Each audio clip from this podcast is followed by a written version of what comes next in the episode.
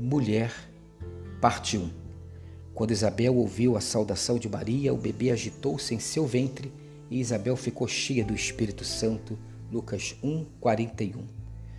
Há uma certa percepção espiritual, uma certa sensibilidade de fé que pertence exclusivamente ao mundo das mulheres. Mulher riba com fé. Não que ela não exerça, quando necessário, a racionalidade objetiva e fria tão típica do mundo dos homens.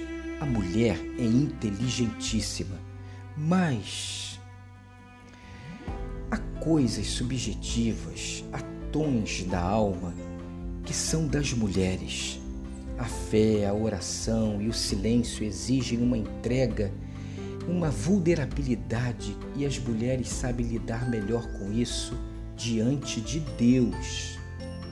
De Deus. Quando Maria, grávida de Jesus, encontra-se com sua prima Isabel, grávida de João, falam meio que de barriga para barriga e os meninos ali no ventre das suas mães se abraçam. Que percepção espiritual, que riqueza das estrelas elas têm. A mulher tem uma língua que é só delas. Uma mulher percebe coisas que os homens raramente perceberão, só pelo andar, pelo bater na porta, pelo tom da voz, pelo olhar. Elas já sabem tudo se estamos em paz ou em conflito. É difícil para o homem entender essa mulher tão rica de subjetividades e sensibilidades. Quando ela quer dizer sim, muitas vezes quer dizer não. Quando quer dizer não, está esperando, na verdade, que você responda um sim.